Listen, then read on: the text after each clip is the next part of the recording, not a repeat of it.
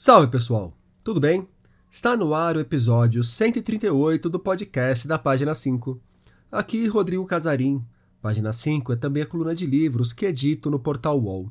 Estou no Instagram como página.5, no Twitter como arroba Casarim e no Telegram, só procurar pelo grupo Página 5. Minha mãe deu-me a luz no fim da ditadura militar. Passei para o ensino fundamental no primeiro ano da redemocratização. Entrei no médio durante a Constituinte. Meus primeiros olerites foram sob os governos Fernando Henrique e Lula. Não era completamente fora de lugar, portanto, suspeitar que o Brasil, talvez, quem sabe, vejam só, estivesse melhorando. Devagar é verdade, mas melhorando. Daí veio 2013 e pareceu que a história nacional, de 1980 até então, era só a subida da montanha russa. Este livro é uma espécie de diário da queda, uma seleção das crônicas sobre política publicadas na Folha de São Paulo de junho de 2013 a dezembro de 2021.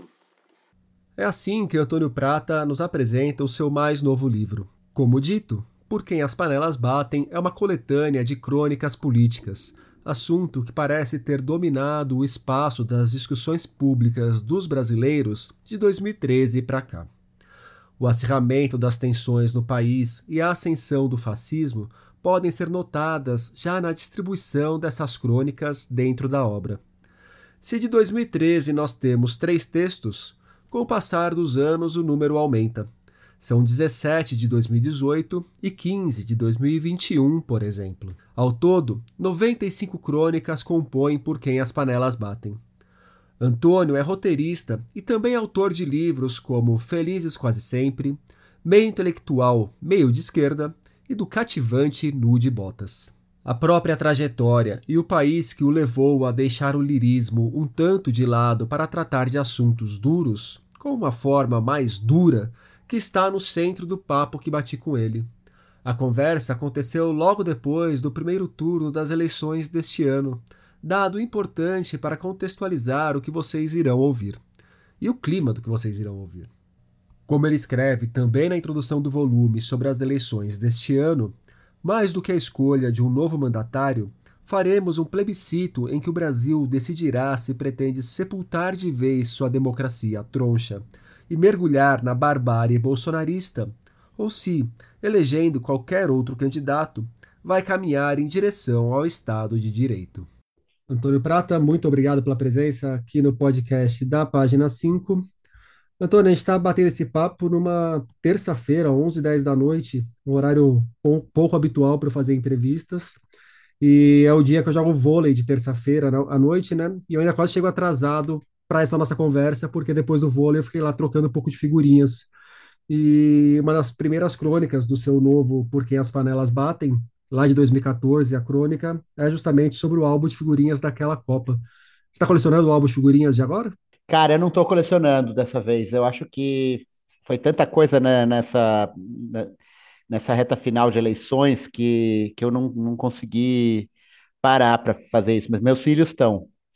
E minha filha, na primeira, na primeira abertura de figurinhas, tirou a do Neymar. E a gente ficou pensando se vendia no mercado negro ou se colava no álbum. Ela ah, aquelas raras. É, aquelas raras. Mas eu não tô, não. O... Você mora onde aqui em São Paulo mesmo? Eu moro no Pacaembu. Ah, claro. Essas do Neymar raras sempre tem que ir pro Pacaembu, né? Nunca aparece aqui no Cruzeiro uma dessas. é tudo marmelada, é tudo marmelada. e ali você comenta também dessa questão da relação com a seleção brasileira. É, você pretende torcer para o Brasil nessa Copa do Catar? Tá com alguma expectativa? Como que anda seu ânimo com isso? Cara, eu nunca consegui não torcer pelo Brasil. É, por mais ressalvas que eu tivesse pelos jogadores, né? O Neymar, por exemplo. É, eu odeio o Neymar, por de uma certa forma. pela, pela, pela maneira como ele cai no campo ele, e como ele cai no, no conto de certos políticos. Cai, cai. É, mas, por outro lado, é uma maravilha ver ele jogar e quando ele joga bem, né? Eu sei dividir as coisas. Eu nunca parei de ouvir o Traje a Rigor e nem Lobão, e não pretendo parar. É, mas eu vou torcer, vou torcer, e ainda mais com o Tite como técnico, né? Que sempre vai ser para mim o técnico do Corinthians. Então é uma, é uma, Mais uma final do Corinthians, de certa maneira. O, coincidentemente, hoje lá no vôlei, a gente estava conversando sobre o Neymar, e a gente estava falando justamente disso daí, de como, pô, ele só sabe jogar bola, né, cara? Impressionante como não consegue criar outros elos com ele. O, mas por quem as panelas batem, você escreve ali na introdução que é uma espécie de diário da queda. E é um livro que, de certa forma, conta uma história possível do Brasil entre 2013 e 2021. Aqui de outubro de 2022, como que você vê essa história, Antônio? Cara, ela ainda está é, em progresso, né? É, fazendo uma tradução mal feita do inglês, in progress. Porque, aliás, veio na minha cabeça, acho que porque a hora que você ligou a gravação fala recording in progress. eu não sei porque veio, veio na minha cabeça em progresso, eu falei, isso daí é uma coisa, uma frase esquisita.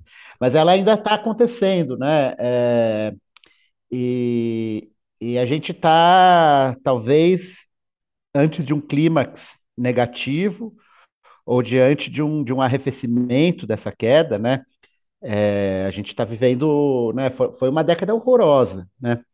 É, foi uma década de crise econômica primeiro, depois crise política, crise institucional, social, ambiental, é, de segurança pública. O Brasil foi se esfacelando na nossa frente, né? E não é que o Brasil fosse exatamente uma coisa muito sólida, não é que a gente estava na Dinamarca, né? É, a gente vivia uma democracia muito capenga. A gente sempre viveu uma democracia muito capenga, mas como eu falo na introdução do livro, parecia ali pelo segundo mandato do Lula, depois de um mandato dele, dois do Fernando Henrique, que a gente vinha trilhando um caminho é, ascendente, né, na, de, depois da redemocratização. E de repente o tapete foi puxado e, e, e, e fez-se noite. E, e a gente está vivendo ainda essa noite, né? E a gente está vivendo a possibilidade agora de ter o Bolsonaro reeleito com um Senado em que ele é capaz de mudar a Constituição, em que ele é capaz de, de, de mudar o STF, né? A gente pode ver coisas tremendas e horrendas acontecerem é, caso ele ganhe. É muito louco estar tá há três semanas de um evento tão grande, né? É, eu escrevi mais de uma vez nessas crônicas, assim, que... É louco e desgastante, né? É, é, é, é desgastante, mas eu, eu, eu, eu posso me desgastar o quanto for para evitar. assim, é, sabe, eu, eu, não, eu não reclamo do cansaço, eu reclamo do resultado, assim. A gente tem que lutar por isso, porque é, é assim, não é besteira falar que a gente está lutando pela nossa vida, né? O jornal no qual a gente trabalha, a TV para qual eu escrevo, a família que eu tenho, os meus posicionamentos políticos estão todos em risco, né? É, é, é claro que para pessoas menos privilegiadas sempre estiveram, né? Quando eu falei que a democracia sempre foi capenga, né? Se você é negro e mora na periferia no Brasil, você sempre esteve, sempre esteve vivendo isso, né? O Estado de Direito nunca, nunca foi amplo. Nunca fez sentido falar em Estado de Direito para determinadas camadas muito grandes da população, né? É, até a próxima crônica que eu estou querendo escrever, assim, tentando angariar o apoio de, da chamada direita democrática, essas 11 pessoas, ou 12 que talvez formem a direita democrática do Brasil, e os empresários e tal, é falando, olha, amigo, o, o Brasil ele é, um, ele é um extermínio constante de, de, de, pobres e pretos, mas tem alguns momentos de exceção, que são as ditaduras, que é quando mata-se tortura branco-rico. Né? É, não, não achem que o Bolsonaro, como Guedes achava, e muita gente achava, vai ser o caseiro de vocês. Ele não vai. É, basta ver o que o Bolsonaro fez com os ex-aliados dele, Joyce Hasselman, Alexandre Frota, é, o Entraub, todo mundo que, que, que ele, de quem ele não precisou mais caiu em desgraça. Então, esses, esses empresários, esses caras do agro e esses políticos que acham que o Bolsonaro vai estar do lado deles, né, e que não acreditam nas instituições, né, que é uma, uma, uma posição assim, é, a gente vai defender as instituições ou vai defender quem está com a bola agora? E os caras querem defender quem está com a bola agora, achando que ele vai dividir a bola. Mas não vai. Se tiver uma ditadura, vai todo mundo para o buraco. Né?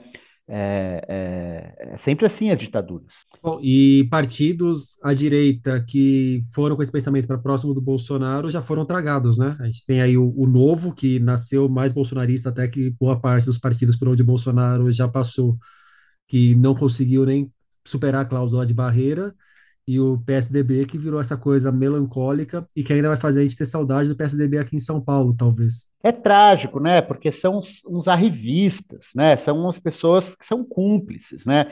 Que estão, né? Esse negócio do Rodrigo Garcia de declarar apoio irrestrito ao Bolsonaro. Essa palavra irrestrito, ela é um tapa na cara de todo mundo que perdeu parente, né? É um tapa na cara de todo mundo que está passando fome, né? O Zema falou, é, é, nós é, é, é, já passamos por cima de nossas diferenças. Como é que você passa por cima das diferenças em relação ao Bolsonaro? Você passa por cima de 700 mil mortos, de 33 milhões de famintos, da Amazônia pegando fogo, né? É muito canalha. Assim, é, assim quem votou no Bolsonaro em 2018 tem as suas explicações. Quem votou em outras pessoas no primeiro turno também tem suas explicações. No segundo turno dessas eleições, quem tem consciência do que está acontecendo, né? E aí eu me refiro à elite, quem, quem estudou e sabe do que está acontecendo e vai votar no Bolsonaro é cúmplice. Não tem jeito, é cúmplice. Não dá para você. Não é uma questão de direita e esquerda, de posicionamento político, é uma questão de defender a democracia ou não defender a democracia. Mais do que a democracia, né? É, cara, assim, a Amazônia, entre 15% e 20%, da, da, da, depois de queimadas 15 ou 25, 15 ou 20%, ninguém sabe ao certo, inicia-se um processo de desertificação que não tem volta. E aquilo vira uma savana. E aquilo virando uma savana não tem mais neve nos Andes, não tem mais chuva no sul e no sudeste, no centro-oeste, não tem mais agronegócio no Brasil, não tem mais, as pessoas vão passar fome, vai ter seca, assim, é com isso que a gente está brincando, né? É com o futuro do planeta pelos próprios, pelos próximos milênios. E aí as pessoas falando que, que não dá para votar no PT, que o PT é a pior coisa que aconteceu nesse, nesse país. Tem, todo mundo tem mil críticas ao PT, teve roubalheira, claro que teve, claro que teve mensalão, petrolão. Agora, achar que é como é que você pode comparar 700 mil mortos com, com, com corrupção?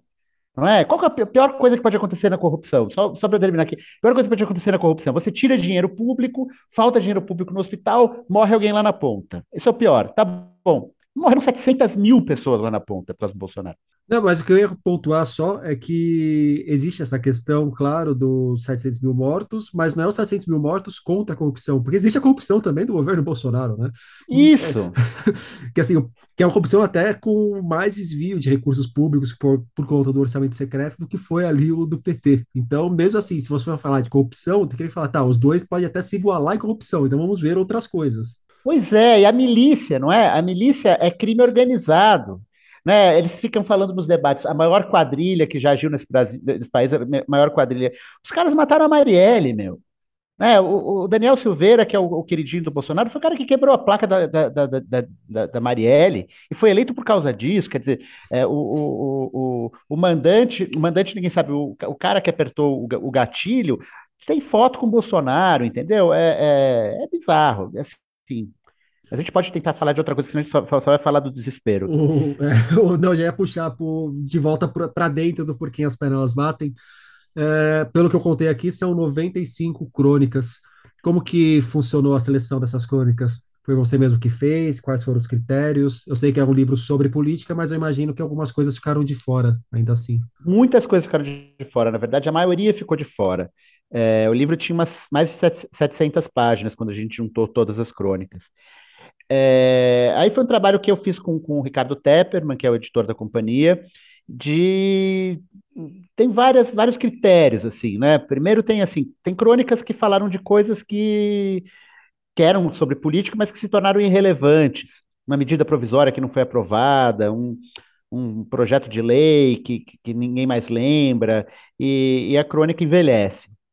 Tem crônicas que falaram de coisas importantes, mas a crônica em si não era grande coisa, né? Era um textão de Facebook, era uma coisa da indignação do momento. Então não faz sentido você também colocar é, uma crônica meio capenga num livro.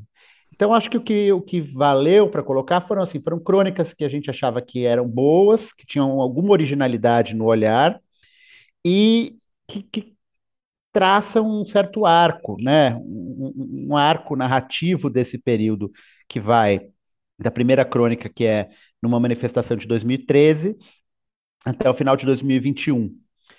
É, então, não chega até 22 as eleições, porque o livro tem um tempo para ficar pronto, tal, com a, com a pandemia teve que se antecipar muito a produção dos livros, porque a Amazon leva meses para conseguir receber e botar à venda, então tem um processo longo.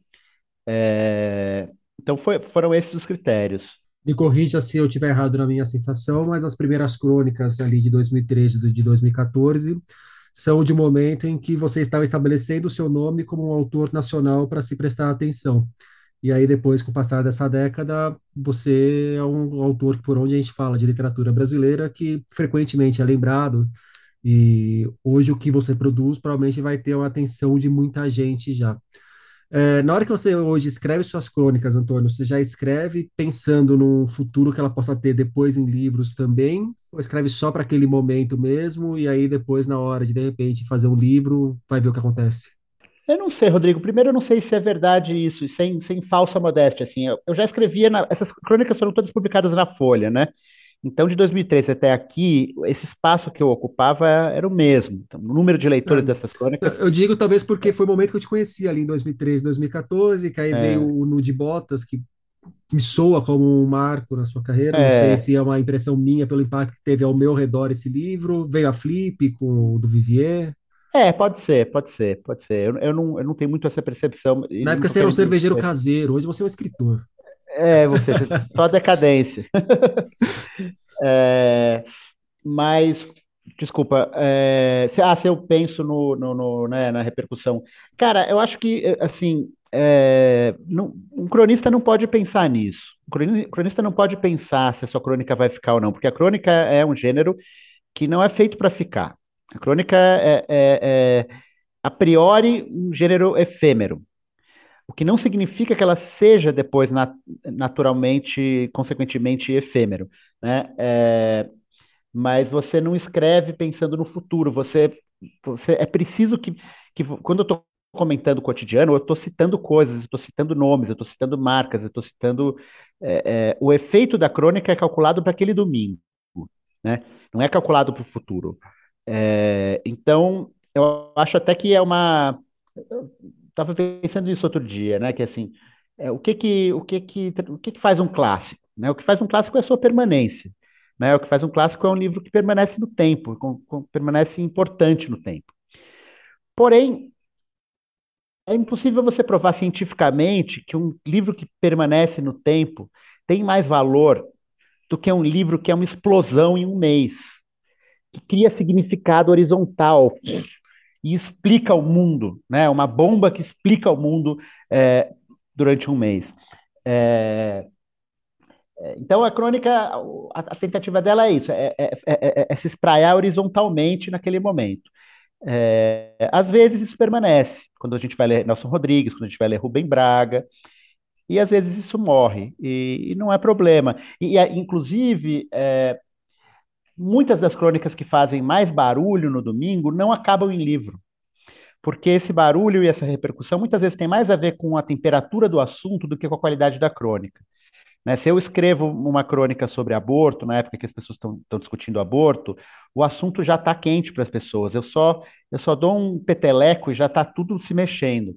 Se eu faço uma crônica bonita, que eu gosto e tal, sobre uma questão da minha filha, do meu filho, isso não vai ter a mesma repercussão. Não é todo mundo que está pensando em filho e filha, não é todo mundo que se interessa por isso, mas essa crônica tem um valor literário que a outra talvez não tenha. Né? E, e eu não acho que uma é mais importante que a outra, ou melhor que a outra. Eu acho que as duas têm seu valor, uma no momento e uma na posteridade. E nesse processo de revisitar essas crônicas de que caberiam aí num livro de 700 páginas, duas coisas. Você encontrou com muitas crônicas que você olhava e falava: "Nossa, mas que coisa mais porcaria, sério que eu escrevi isso?" E por outro, quais são as que você mais curte que estão no livro? Ah, sem dúvida. É, eu não diria porcaria, porque porcaria ela, ela significa um trabalho porco. E eu sempre me esmero no meu trabalho. É, então eu sei que eu sei que a crônica é aquela lá foi melhor que eu consegui fazer naquela altura, com aquelas condições que eu tinha. É, mas muitas vezes o melhor que eu consegui fazer é ruim. né? Então tem coisas que eu leio e falo, meu Deus. Ainda mais com distanciamento histórico e com amadurecimento, às vezes, como escritor, como leitor, né? É, é, então, por exemplo, tem muitas crônicas no meu começo na Folha. Eu vejo isso que acontece com muita gente que começa a escrever em jornal, começa a escrever na Folha. Você é jovem, você fica meio deslumbrado que escrevendo no jornal, e você começa a querer falar de tudo, e a falar difícil, entendeu? Você começa a opinar sobre física atômica, é, RNA mensageiro, é, é, é, direito constitucional, e, e, também fazendo, fazendo umas construções de frase meio bacharelesca, sabe? Uma, uma, uma, sensação de que você é importante. E isso é uma coisa que com o amadurecimento você vai, vai graças a Deus, uh, deixando para trás, né? Você vai aprendendo ou reaprendendo a escrever simples, escrever fácil, a, a, a não se meter a falar sobre o que você não entende, ou a estudar sobre o que você não entende. Então, claro, tem, tem, tem muita coisa que eu olho, e, e, hoje em dia com a internet é uma praga, né? Porque antigamente você via para o jornal e é aquele ditado que no dia seguinte estava embrulhando peixe. Hoje em dia não tá. Tem certas crônicas minhas que eu queria pagar um hacker russo para sumir da internet, sabe? Que, que se alguém me chantageasse com essa crônica, eu, eu dava dinheiro para a pessoa não divulgar. E são? Ruins. Não, mas quais são essas crônicas? Pô? Quero saber, quero títulos. É, se você descobrir e me cobrar dinheiro, eu te pago dinheiro para não divulgar. e as que você curte?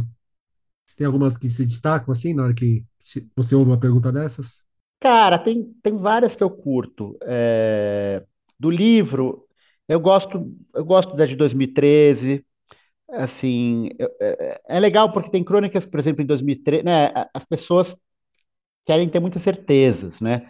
Eu fui na passeata de 2013, que foi a segunda, Segunda não, o, MPL, né, o Movimento Passe Livre, já estava fazendo algumas, mas essa foi a primeira passeata depois que a PM desceu o cacete no, no Movimento Passe Livre, e aí foi um monte de gente para o Largo da Batata e saiu andando pela Faria Lima. E, e eu fui e encontrei um, um, um brother meu do, do, da faculdade, que tinha feito sociais comigo, que, do, que era um cara que tava, era do PCO e estava distribuindo um jornal do PCO.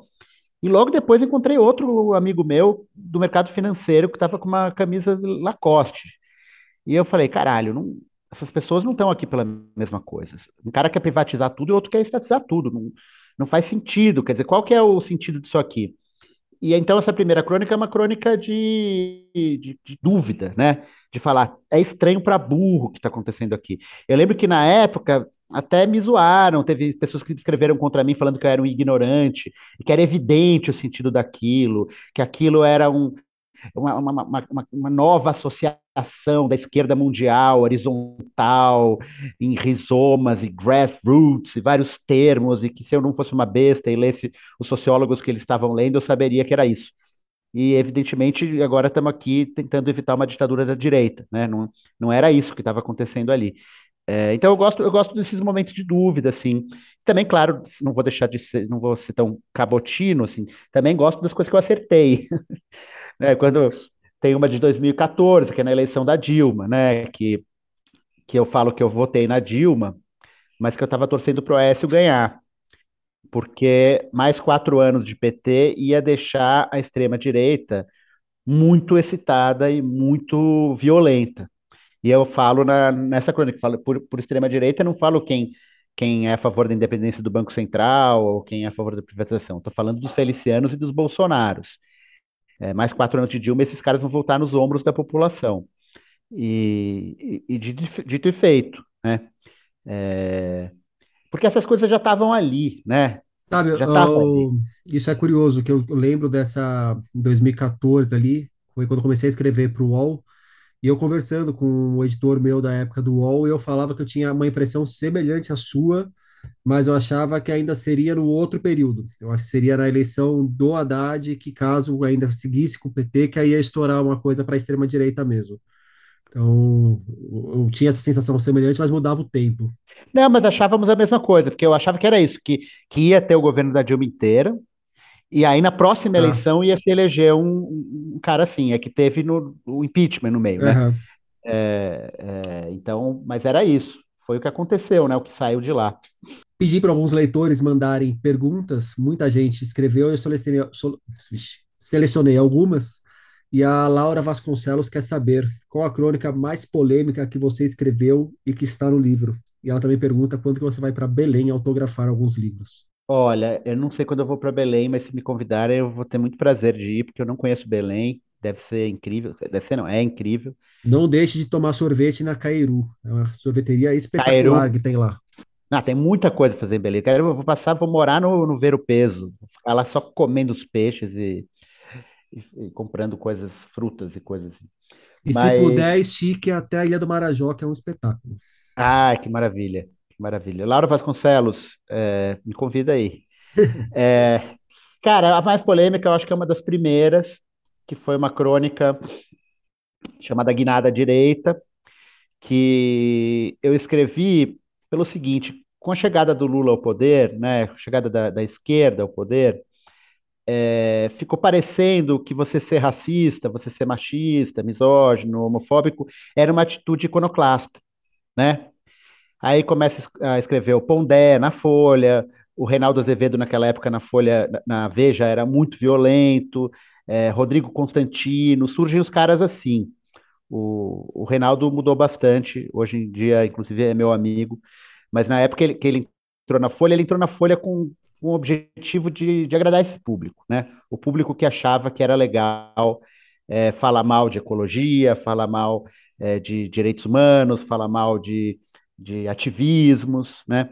É, e isso me irritava muito, né? Porque você ser, você ser escroto num país escroto não é ter coragem nenhuma, né? Você ser racista num país racista não é ter coragem nenhuma.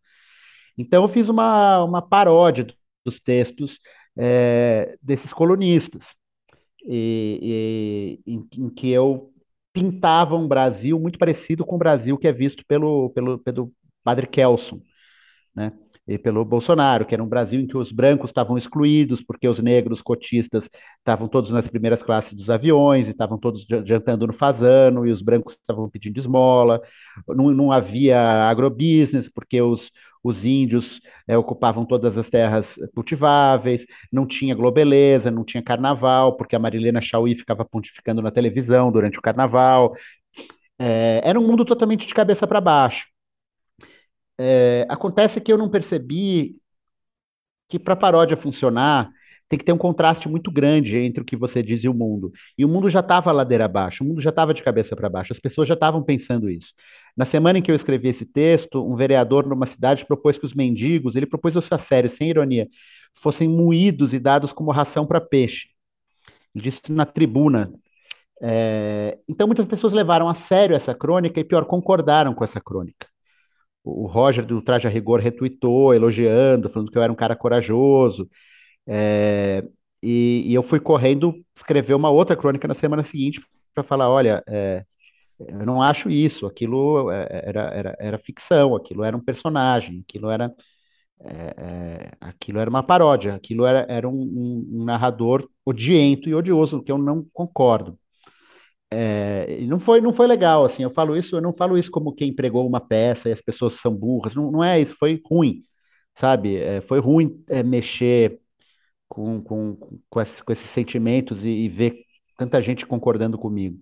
Coincidentemente, na hora que eu estava lendo o livro, foi naquele momento que eu notei o quanto que não que eu notei, né? Isso aí é uma coisa que eu já sabia, mas eu acho que no livro fica muito, muito claro o quão arriscado é trabalhar com a ironia no, no nosso tempo. É, é difícil, né, Antônio? Você é um cara que faz humor e trabalha muitas vezes com a ironia dentro do humor para acertar o tom, que às vezes também o interlocutor não consegue entender, captar uma ironia.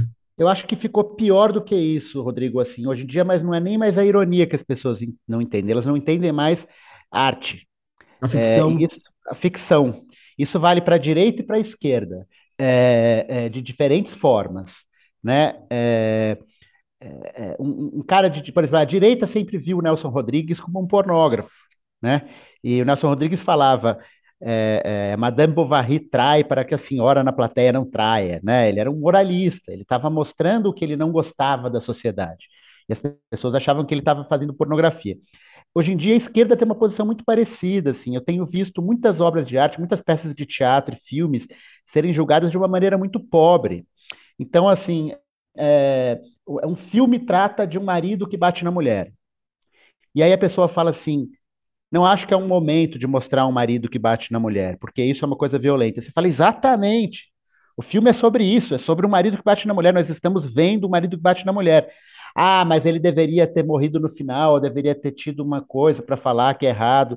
Fala, olha, não é esse o papel da arte. O papel da arte não é fazer uma bula de como a sociedade deve ser. O papel da arte é jogar luz e mostrar como as coisas são, ou como as coisas poderiam ser, ou como as coisas não são. É mostrar o que quiser. E as pessoas estão muito retas, né? Teve um texto, não sei se você acompanhou isso faz uns anos, na New Yorker chamado Cat Person, que foi um texto que fez um baita barulho. Kristen né? Opinion. Isso. E, e, era uma menina que tinha um caso com o cara, e o caso dava errado, ela transava com o cara sem querer transar com o cara, depois ela dava uma sumida e abandonava o cara.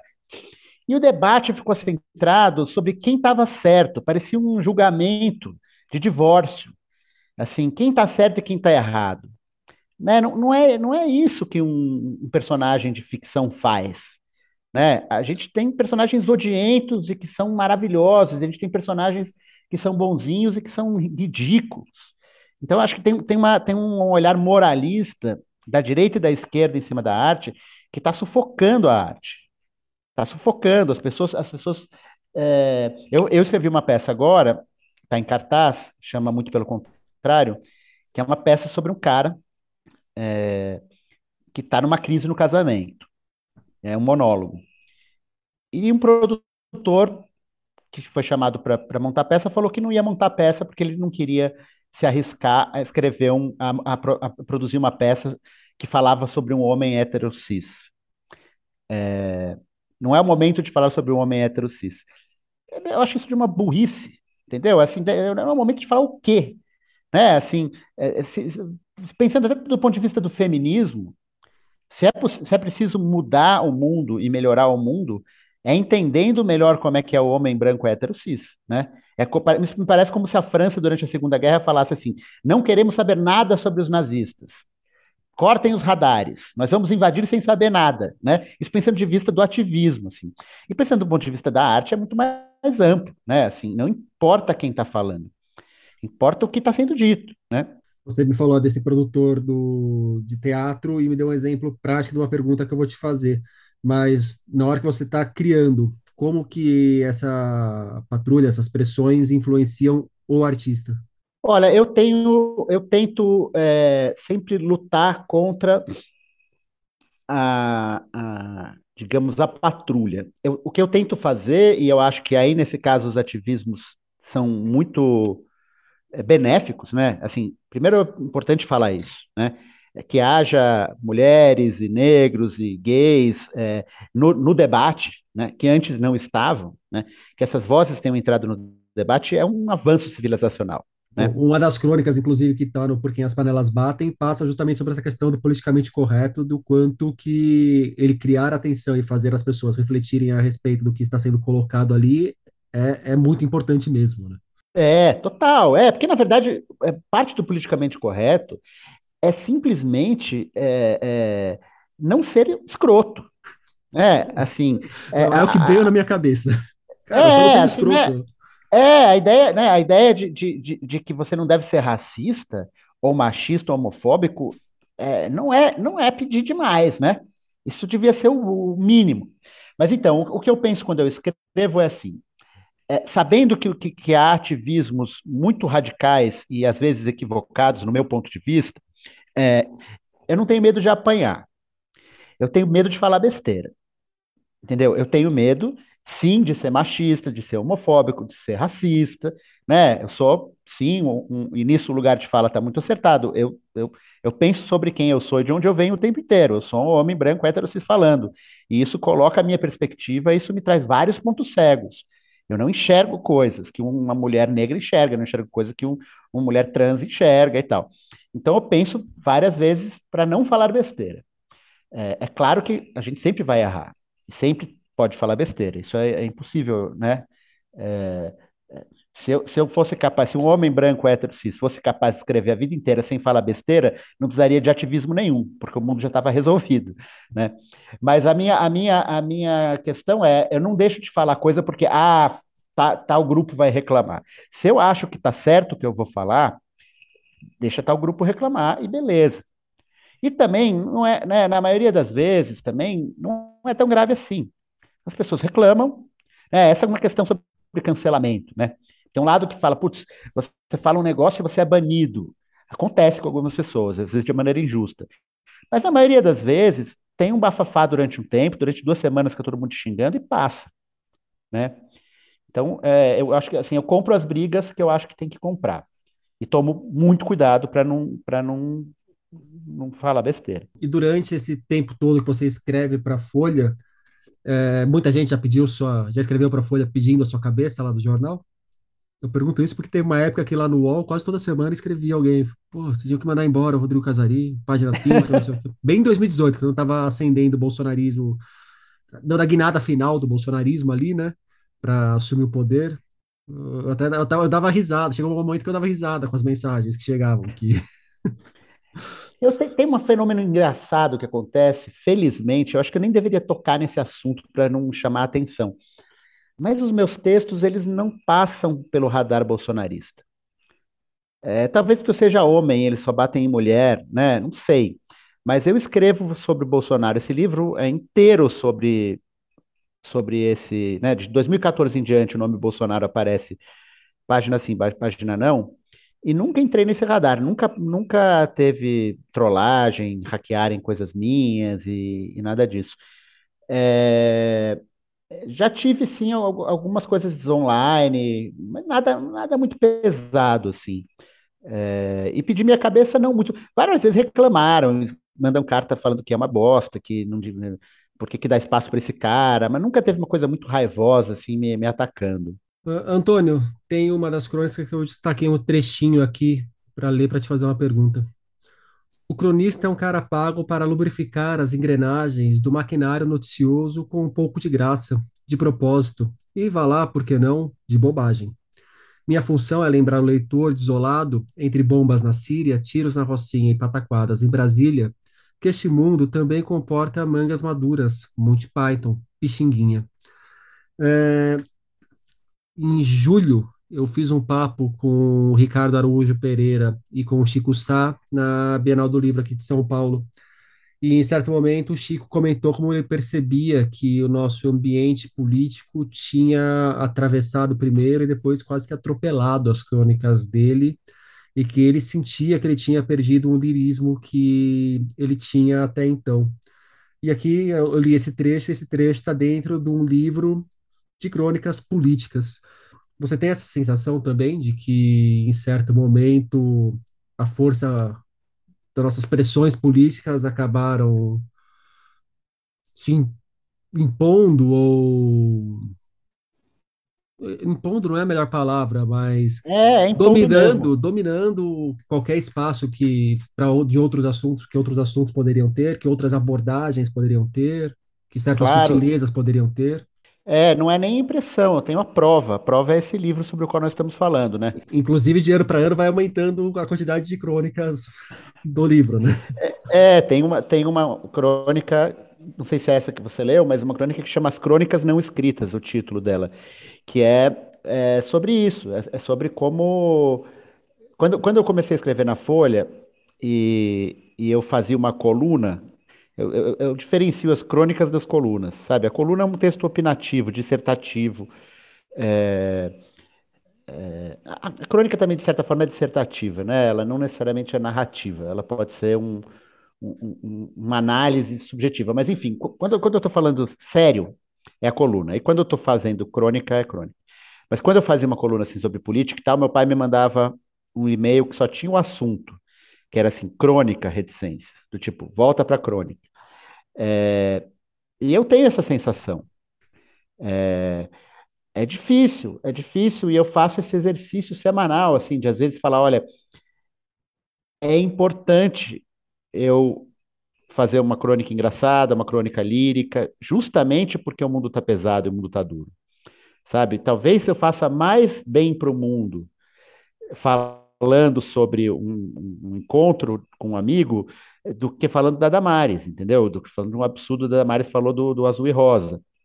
É, é, é, a, a, crônica nasce para isso, ela nasce com, com o jornal para quebrar a, a, dureza das notícias, a seriedade das coisas, para dar um refresco para o leitor, né? É, para mim tem uma dificuldade a mais é que eu estou no caderno cotidiano, né? Eu estou cercado de, de, de, de, bombas na Síria, de tiros na Rocinha. É, em certos momentos, para mim é difícil quando cai um avião, quando tem um incêndio da Boate Kiss. É, eu me sentia mal. Quando teve o incêndio da Boate Kiss, o, o jornal era, o caderno cotidiano era um velório, um velório de adolescentes, era uma coisa muito trágica. E aí eu vou falar de um, encontrei um amigo e que legal que ele me contou, que sei lá o quê, parecia frívolo. É, mas nessas crônicas, algumas delas desse livro, eu falo que não, que é o contrário, né? É, é justamente no momento de, de desesperança, talvez um, um, pai, um irmão, um parente de uma pessoa que tivesse morrido na Boate Kiss e tivesse lendo aquilo com toda a amargura do mundo para saber da história e, e, e lambendo as feridas, talvez para aquela pessoa fizesse muito bem ler um texto que, não, que tirasse ela dali durante quatro minutos, né? Que tirasse ela daquele universo. É, a, a, arte também tem esse papel, né? Ela tem um papel duplo que às vezes parece contraditório, que um, é um papel de mergulho, mas é um papel de distração, né? É, é de tirar a gente da nossa vida, de tirar a gente do, dos nossos problemas, dos nossos pensamentos. E, e a crônica é mais do que outros gêneros, né? Porque ela é um gênero de entretenimento. Ela nasce para entreter. Eu sempre falo isso. Um, um romancista e um, e, um, e um poeta podem escrever textos super complexos que pouca gente entende, e é importante que eles possam, que eles possam fazer pesquisas com a linguagem, que eles possam escrever coisas super arrojadas que pouca gente entende, mas que daqui a 100 anos vão falar, nossa, que gênio e tal. O cronista não, o cronista tem que falar para a massa. E se você quiser revolucionar a linguagem e ninguém entender, você deixa de ser cronista. Então, é, é, é, uma, é um braço de ferro diário, esse, diário não, mas semanal, entre escrever sobre, sobre os temas trágicos do mundo e escrever sobre os temas bonitos do mundo. E nesse braço de ferro, me parece que hoje se torna um pouco mais difícil de brotar um livro com aquela ternura, aquela graça que tem o no de botas da vida, né? É, sim, sim. É, a gente embruteceu, né, nesses dez últimos anos. Todo mundo embruteceu é, tá tudo mais violento, né? É, é, a gente, a gente lutando essas batalhas tão grandes, quando a gente está lutando pela, pela manutenção da democracia, quando a gente está lutando contra a liberação de armamento, a gente está deixando de, de, de, tocar violoncelo, né? A gente está deixando de assoviar, a gente está deixando de desenhar, está deixando de jogar bola, está deixando de, de passear na praça, né? A gente está deixando de, de fazer as coisas importantes da vida, né? Eu fiz até uma festa aqui no, no, no domingo da apuração, é, e já avisei as pessoas que essa festa não era uma festa para comemorar a vitória do Lula no primeiro turno, e não era também para chorar se não, se não passasse no primeiro turno. Era uma festa para a gente lembrar que a gente está aqui enquanto isso acontece, e que a gente precisa se ver e se encontrar e, e celebrar. Né? E foi uma baita decepção. O, o, candidato a deputado federal pelo qual eu fiz campanha, na, cuja campanha eu trabalhei durante os últimos meses intensamente, o cara do movimento negro, um cara super bacana, que representava muita coisa, não, não entrou. E entrou, entrou um monte de entrou o Salles, entendeu? Entrou, entraram, entraram os piores vilões do governo Bolsonaro. E, no entanto, nós dançamos aqui na sala, até tarde da noite, sabe? Então, acho que a gente tem que ter essa, esse esforço também, né, de, de tocar a vida, né? Porque que nem aquele, aquele maravilhoso ditado, um pouquinho de droga, um pouquinho de salada, um pouquinho de um pouquinho de ativismo e, e, um, e um pouquinho de Jorge Ben, né? Do Leandro Marçal. Caralho, eu comecei a escrever crônicas muito por influência do Antônio. Minha pergunta é: qual o lugar da crônica na internet? Eu vejo muita coisa publicada por aí que chamam de crônica, mas não é crônica, é só texto de internet. Com cada vez menos espaço no impresso, queria uma visão geral dele sobre o assunto. Tem um amigo meu que usa essa definição. Para um texto ser crônica, basta chamar de crônica. É, tem, é, tem essa definição. Tem algum crítico que já falou isso no passado. Não sei se era não lembro agora qual foi, mas ele falava, crônica é tudo que a gente chama de crônica, mas não é exatamente. É, né? Enquanto frase de falou... efeito, funciona muito bem. É, né? é, é. É, mas é porque, de fato, se você pensar é, é, o que você publica naquele espaço, né? O Luiz Fernando Veríssimo, por exemplo, é um cara que tem uma versatilidade tão grande naquele espaço. Tem textos que são diálogos, tem textos que são pequenos contos, tem textos que são observações políticas, né? E tudo cabe um pouco como crônica. É, é, é amplo o espectro da crônica. É, mas o negócio da internet, cara, eu acho que não importa a plataforma, né? A internet abre uma possibilidade, abriu a possibilidade grande, né, nos últimos 20 anos de você 20, 30 anos de você publicar coisas. Isso é bom, teve muita gente que veio da internet, né? Gente que inclusive escreve no jornal hoje, né? É, hoje em dia as mídias tradicionais é que estão pescando na internet, né? Eu trabalho na Globo, e antigamente o sonho das pessoas era trabalhar na Globo. Agora a gente tem que ajoelhar para o Whindersson é, vir falar com a gente, porque a gente, né, o, o, o, o, Big, o Big Brother vai lá pegar os influencers, né? É, então a internet tem um espaço maravilhoso para crônica, pode ser bem usado ou não, como tudo. É, e também a crônica, ela é não só um gênero literário, ela é também um olhar sobre o mundo. Então, por exemplo, o stand-up comedy é crônica, né? É, é, crônica pura, é uma crônica falada. E, e isso é uma coisa que está muito na internet, né? Que é aquela coisa. Você já reparou que tanana, tanana, tanana, é, é, né? Aqueles stand-ups do, do, do, do Seinfeld são crônicas. Sitcom é muito crônica. É, com a diferença que ali você tem uma dramaturgia, mas é uma dramaturgia que nasce do pequenininho. Que, a mesma coisa que um cronista faria uma crônica e um cara de stand-up faria um stand-up, o, o, sitcom vai e dramatiza aquilo. É, tem coisas de TikTok, pequenos vídeos que também são crônicas, né? É, acho que a crônica, uma coisa que, que, que é comum e, e, e que caracteriza a crônica é um olhar sobre o mundo né? O, o, o Davi Arrigucci, que é o cara que estudou muito o Rubem Braga, ele fala que a crônica é um gênero que se aproxima mais da poesia do que do conto. É, isso sem nenhum juízo de valor. As pessoas sempre acham que a poesia é mais bonita, o conto não é isso. É que na poesia não importa tanto o objeto, importa a visão do, do eu lírico, né? Importa o que acontece no mundo interior do, do, do poeta diante daquilo. No conto, não. O conto é a história, né? O que, que vai acontecer? Como dizia o Cortázar, termina num nocaute. Né? É, é uma história é é, é, é, tensa, reduzida, musculosa. A crônica, não. A crônica, ela é... Se você tentar contar uma crônica do Rubem Braga para alguém, ela esfarela na sua mão. Porque você não tem o que contar. Tem uma que chama Homem ao Mar. É ele na varanda vendo um homem nadar. O que acontece na crônica, efetivamente, é isso. Ou é ele perseguindo uma borboleta amarela. Ou três amigos sentados na praia olhando o mar. É, o que, que acontece é, é, é, é narrativamente ali? Picas. Mas o que acontece dentro do, do, do, do, do narrador, do, do, escritor, é gigante. Então, eu acho que a crônica é uma, uma, um olhar subjetivo, assim, tentando resumir muito, um olhar subjetivo sobre o cotidiano. É, mas, mas aí você pode ter um diálogo fictício do, do, do Luiz Fernando Veríssimo, que também é crônica e que atrapalha toda a definição. Do Rafael, é mais difícil escrever em primeira pessoa ou em terceira pessoa? Tanto faz, porque a terceira pessoa é a primeira e a primeira é a terceira. Né? Você pode falar eu para ser um, um chimpanzé e você pode falar ele para ser você mesmo.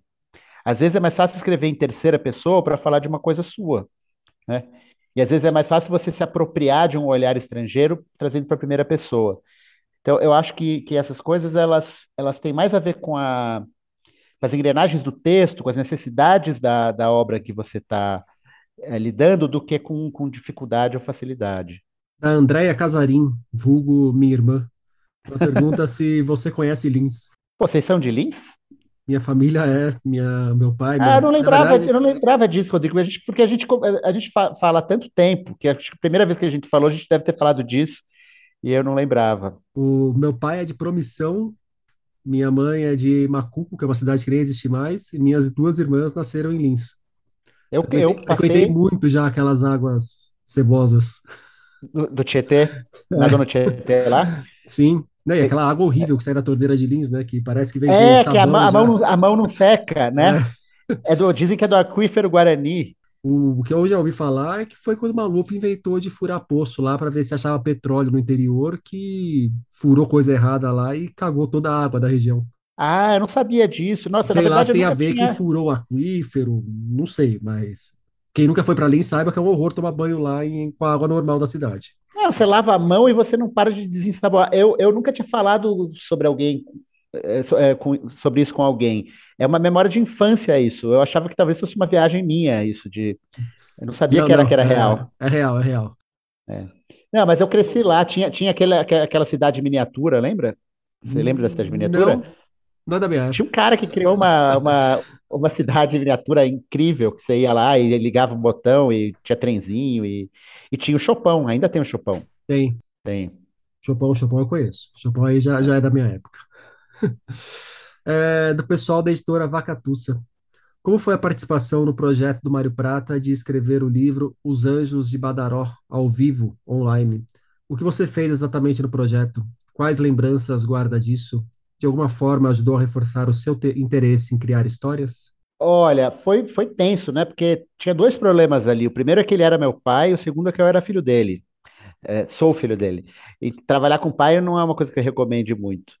É, mas foi divertido também, porque era um livro que ele estava escrevendo online. Ele teve uma ideia no começo da internet que era escrever. Ele chegou numa produtora, eles criaram uma ferramenta que ele digitava na, na, tela de uma coisa que parecia um Word e as pessoas viam o texto sendo digitado, apagado e mudado. Então era uma obra sendo criada é, ao vivo para as pessoas e com uma câmera nele. E eu fazia o entorno. Eu fazia perfis dos personagens, aí tinha um, um, um, uma astróloga chamada Madame Samara, que era eu, e eu escrevia um, astro, um horóscopo fictício e, e, e fazia coisas assim é, não, não, reforçou meu interesse, é, porque eu já escrevia fazia algum tempo aí. Acho que reforçou mais a, a, a certeza de não trabalhar de novo com meu pai. isso não é isso não é em absoluto uma crítica ao pai, é a dificuldade, porque se você se seu chefe fala assim, pinta essa parede de vermelho e você prefere azul, você pode até falar, você não prefere azul? Ele fala, não, vermelho. Você fala, beleza, vou pintar de vermelho. Quando é seu pai, você vai querer convencer ele, né? E você vai saber por que, que ele quer daquela cor, e você entende, e aí você lembra da adolescência, e aí ele vai trazer outra coisa. É um, é um bololô psicanalítico. Antônio, para a gente fechar o nosso papo, me indica um livro. Cara, já que a gente está falando de crônica e que a gente está falando da leveza, de voltar para isso, eu acho que é 200 Crônicas do Rubem Braga, que é o, o nosso maior patrimônio de crônica, sabe? Eu acho que é, é, é ali que está tá tudo, que está mais importante que foi produzido de crônica no Brasil é aquilo. É, é muito bonito. Maravilha. Antônio Prata, muito obrigado pelo papo. Rodrigo Casarim, eu que te agradeço, cara. Muito obrigado. Por quem as panelas batem, de Antônio Prata, chega aos leitores pela Companhia das Letras. E por hoje é isso aí, pessoal. Indique o podcast para os amigos e inimigos. Um abraço, um beijo, um aperto de mão e até a semana que vem.